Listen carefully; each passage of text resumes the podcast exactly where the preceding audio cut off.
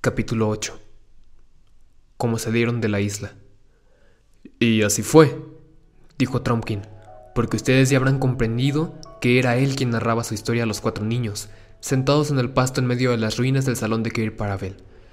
Y así fue que puse dos pedazos de pan en mi bolsillo, dejé todas mis armas guardándome solo el puñal y me interné en los bosques con las primeras luces del alba. Había caminado rápido por varias horas cuando oí un sonido como no lo había escuchado en toda mi vida. Ah, nunca lo olvidaré.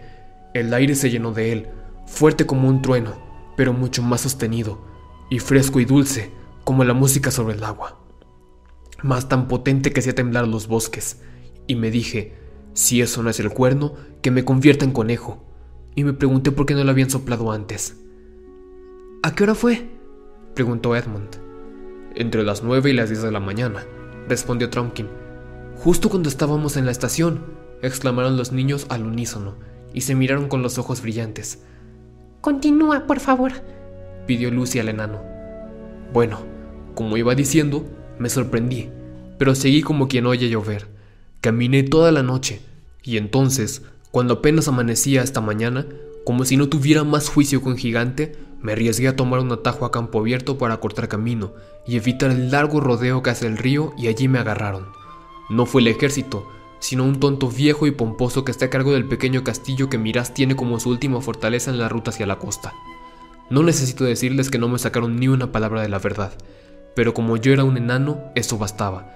Sin embargo, langostas y limones, fue una suerte que el senescal fuera ese tonto pomposo. Cualquier otro me hubiera atravesado con su espada en ese mismo momento y lugar. Pero lo más importante para él, a excepción de una solemne ejecución, era lanzarme a los fantasmas con todo el ceremonial del caso. Y entonces esta señorita, y saludó a Susan, puso en práctica su habilidad con el arco. Fue un muy buen tiro, debo reconocerlo. Y aquí estoy, sin mi armadura, por supuesto, pues ellos me la quitaron. El enano dio unos golpecitos a su pipa y le llenó de tabaco. No me embromen, exclamó Peter. Así que fue el cuerno, tu propio cuerno, Su, el que nos sacó ayer en la mañana de aquel banco en el andén. Apenas lo puedo creer, aunque todo está muy claro. No sé por qué no lo puedes creer, dijo Lucy. Si crees en la magia, ¿No hay miles de cuentos en que la magia puede trasladar personas de un lugar a otro o de un mundo a otro? Por ejemplo, cuando un mago en las mil y una noches invoca a un genio, este tiene que acudir. Nosotros teníamos que venir. Eso es todo. Sí, asintió Peter. Supongo que lo que lo hace parecer tan raro es que en los cuentos siempre es alguien de nuestro mundo el que lo invoca. En realidad, uno no se preocupa por saber de dónde viene el genio. Ahora sabemos cómo se siente un genio, dijo Edmund con una risa ahogada. Por la flauta. Es un poco molesto que uno lo llamen con un simple silbido. Es peor que lo que papá dice acerca de vivir como esclavo del teléfono. Pero queremos estar aquí, ¿no es cierto? agregó Lucy. Por si Aslan nos necesita. Entre tanto, dijo el enano, ¿qué vamos a hacer? Creo que será mejor que yo vuelva al lado del rey Caspian y le diga que no llegó ninguna ayuda. ¿Ninguna ayuda? preguntó Susan. Pero por supuesto que llegó. Y aquí estamos. Uh, sí, claro. Uh, ya, ya, ya veo, tartamudeó el enano, cuya pipa parecía estar tapada, por lo que menos se afanó mucho en limpiarla. Pero bueno, quiero decir... ¿Es que todavía no sabes quiénes somos? gritó Lucy. Eres un estúpido. Supongo que son los cuatro niños de las viejas leyendas, dijo Trumpkin, y en verdad estoy muy contento de conocerlos. Es muy interesante, sin duda, pero no se ofenderán Titubeó otra vez. Continúa y di lo que quieres decir, le urgió Edmund. Bien, entonces, sin ofensas, dijo Trumpkin. Es que, ustedes saben, el rey y Casatrufas y el maestro Cornelius esperaban, bueno, si me entienden, ayuda. En otras palabras, creo que ellos imaginaban que ustedes eran unos grandes guerreros. A decir verdad, adoramos a los niños y todo eso, pero en este preciso momento, en medio de una guerra, eh, estoy seguro de que ustedes comprenderán. ¿Quieres decir entonces que crees que nosotros no les serviremos?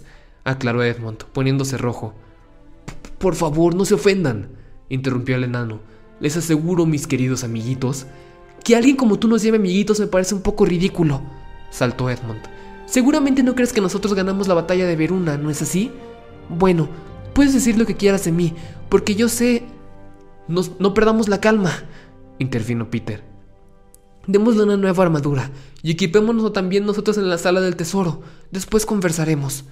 No veo por qué... comenzó Edmund, pero Lucy susurró en su oído, ¿no sería mejor hacer lo que dice Peter? Acuérdate de que es el gran rey, y creo que tiene una idea. Edmund accedió, y con el auxilio de su linterna, todos, incluso Trumpkin, bajaron nuevamente los escalones hacia el oscuro, frío y polvoriento esplendor de la casa del tesoro. Los ojillos del enano centellearon al ver la riqueza que llenaba los estantes, aunque tenía que empinarse para mirarla, y se dijo, esto no lo verá jamás Nickabrick, jamás. Fue fácil encontrar una cota de malla para él, una espada, un yelmo, un escudo, un arco con su carcaja de flechas, todo apropiado al tamaño de un enano. El yelmo era de cobre adornado con rubíes, la empuñadura de la espada era de oro. Trumpkin nunca había visto aún, y menos había lucido joyas semejantes. Los niños también se pusieron armaduras y yelmos. Escogieron una espada y un escudo para Edmund y un arco para Lucy. Peter y Susan ya llevaban sus regalos, por supuesto. Mientras los demás subían la escalera haciendo tintinear los metales de sus mallas y sintiéndose todos cada vez más narnianos y mucho menos niños de colegio, Peter y Edmund se quedaron atrás, al parecer para hacer algún plan. Lucy oyó que Edmund decía, No, déjamelo a mí. Será más humillante para él si yo le gano, y menos chasco para nosotros si pierdo. Está bien, Ed, asintió Peter. Cuando salieron a la plena luz del día, Edmund se volvió hacia el enano y le dijo en forma muy cortés, Tengo que pedirte un favor. Los niños como nosotros no tenemos muy a menudo la oportunidad de conocer a un gran guerrero como tú. ¿Aceptarías un encuentro de esgrima conmigo? Sería un gran honor. Pero muchacho, dijo Trumpkin, esas espadas son muy afiladas. Ya lo sé, contestó Edmund, pero no me acercaré mucho, y tú serás bastante hábil como para desarmarme sin hacerme daño. Es un juego peligroso, advirtió Trumpkin, pero ya que te interesa tanto, ensayaremos un par de pases. Ambas espadas relucieron al instante. Los otros tres salieron del pabellón y se pusieron a observar. Y valía la pena. No era una de esas peleas tontas con espadones que se ven en el teatro. Tampoco una pelea con espadines que suelen ser mejores. Esta era una verdadera lucha con espadas verdaderas.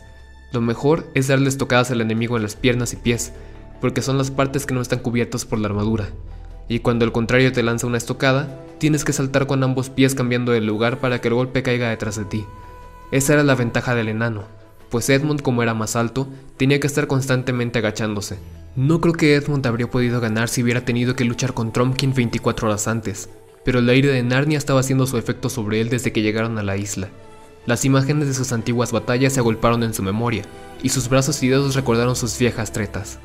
Era otra vez el rey Edmund. Los dos combatientes giraban en círculos, dando y recibiendo golpe tras golpe. Susan, que no podía disfrutar con estas cosas, gritó, Por favor, ten cuidado. Y de pronto, tan súbitamente que nadie, a menos que estuvieran al tanto como Peter, se dio cuenta de cómo sucedió. Edmund cruzó su espada con un movimiento muy extraño, la espada del enano salió disparada de su puño, y Trumpkin se quedó apretando sus manos vacías, como ocurre cuando se te cae el bate jugando al cricket. ¿No estás herido, mi querido amiguito? preguntó Edmund, jadeante, mientras volvía a envanecer su espada. Ya entiendo, dijo Trumpkin secamente.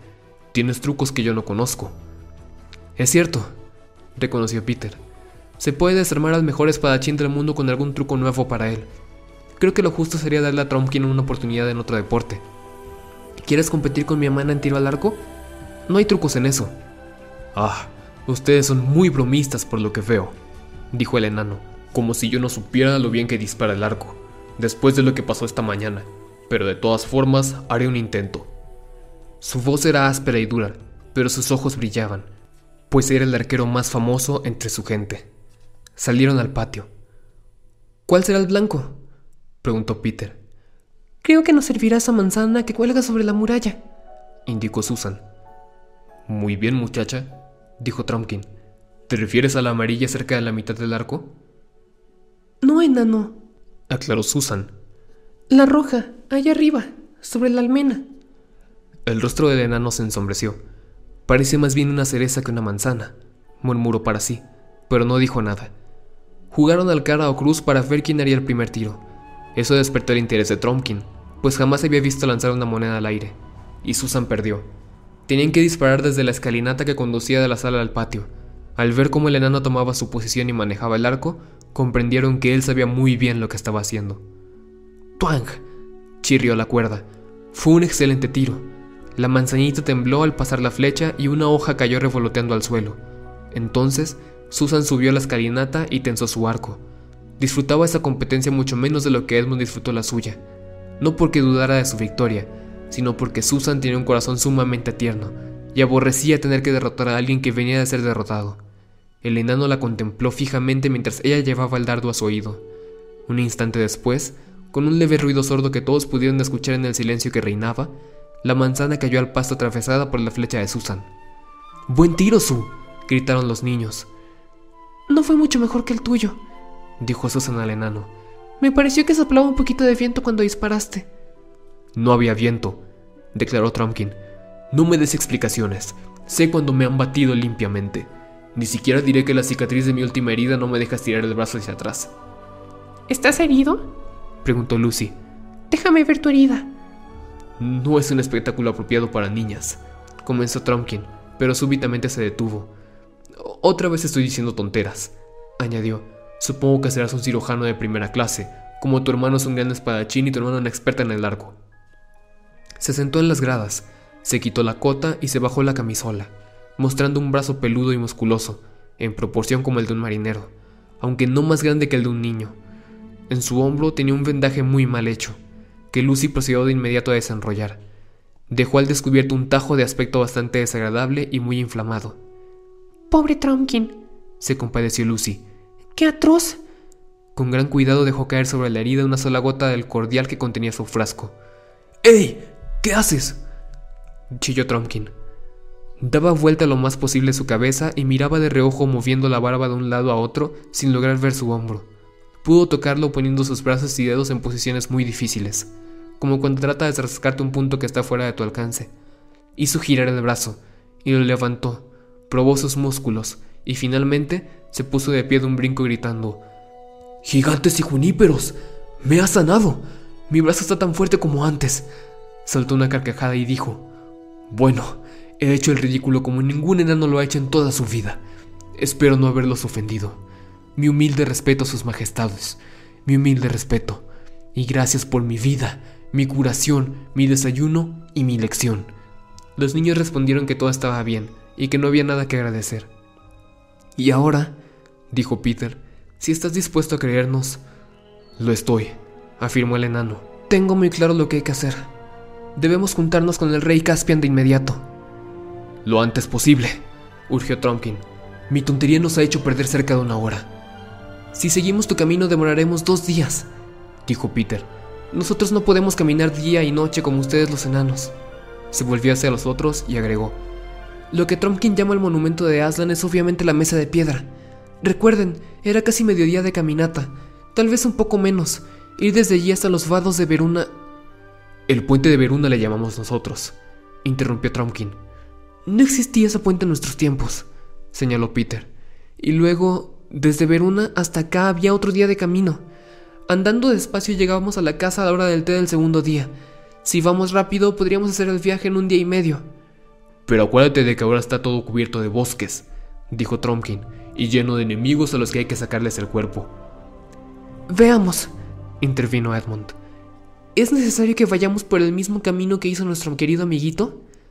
No más bromas, Su Majestad, si me tienes alguna estimación, rogó el enano. Muy bien, contestó Edmund. ¿Puedo llamarte Kua? Edmund, dijo Susan. No lo embromes más.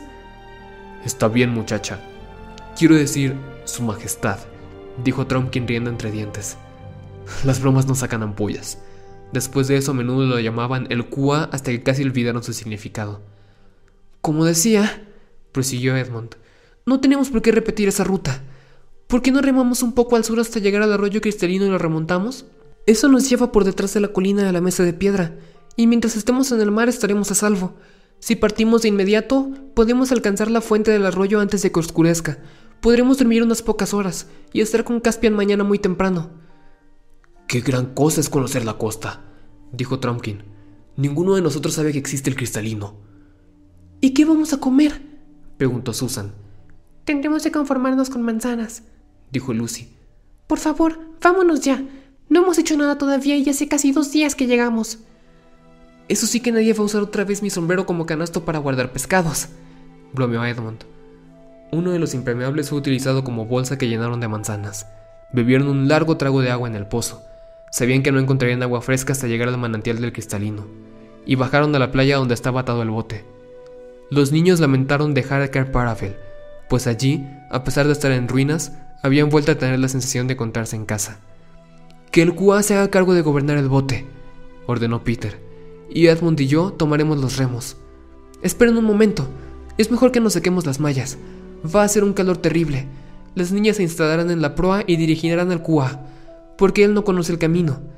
Traten de encontrar una buena ruta para salir al mar y alejarnos de la isla. Pronto la verde y arbolada costa de la isla fue quedando atrás, y sus pequeñas bahías y lomajes se veían más planos a medida que el bote subía y bajaba mecido por un suave oleaje. El mar se hizo más profundo a su alrededor, y a la distancia se tornaba más azul, pero en las cercanías del bote conservaba su color verde y su espuma blanca. Todo olía a sal. No se escuchaba otro ruido que el silbante sonido del agua, el clop clop de las olas estrellándose contra los costados del bote, el chapoteo de los remos y el destemplado chirrido de los escálamos. El calor del sol se hizo más intenso. Lucy y Susan disfrutaban en la proa, inclinándose sobre el borde y tratando sin éxito de hundir sus manos en el agua. Abajo podían ver el fondo del mar, en su mayor parte arena clara y pura, con algunas manchas de algas marinas de color púrpura. Es como en nuestros tiempos, dijo Lucy. ¿Te acuerdas del viaje a Terevintia y a Galma y a las siete islas y las islas desiertas? Sí, murmuró Susan y nuestro barco favorito, el resplandor cristalino, con la cabeza de cisne en su proa, y las alas talladas del cisne que parecían abrazarlo casi hasta el convés. ¿Y las velas de seda y los inmensos fanales de popa? ¿Y los banquetes en la cubierta de popa y los músicos? ¿Te acuerdas cuando hicimos que los músicos tocaran las flautas arriba de las jarcias para hacernos la ilusión de que la música caía del cielo? Más tarde Susan reemplazó a Edmund en el remo, y él fue a sentarse junto a Lucy, Dejaron atrás la isla y se mantuvieron muy cerca de la playa desierta y cubierta de espesa selva. Les parecía muy hermosa si no la recordaran como era antes, abierta y ventosa y llena de amigos alegres. Ah, este trabajo es agotador, se quejó Peter. ¿Me dejas remar un rato? preguntó Lucy. Los remos son demasiado pesados para ti, contestó Peter secamente, no porque estuviera enfadado, sino porque apenas le quedaban fuerzas para hablar.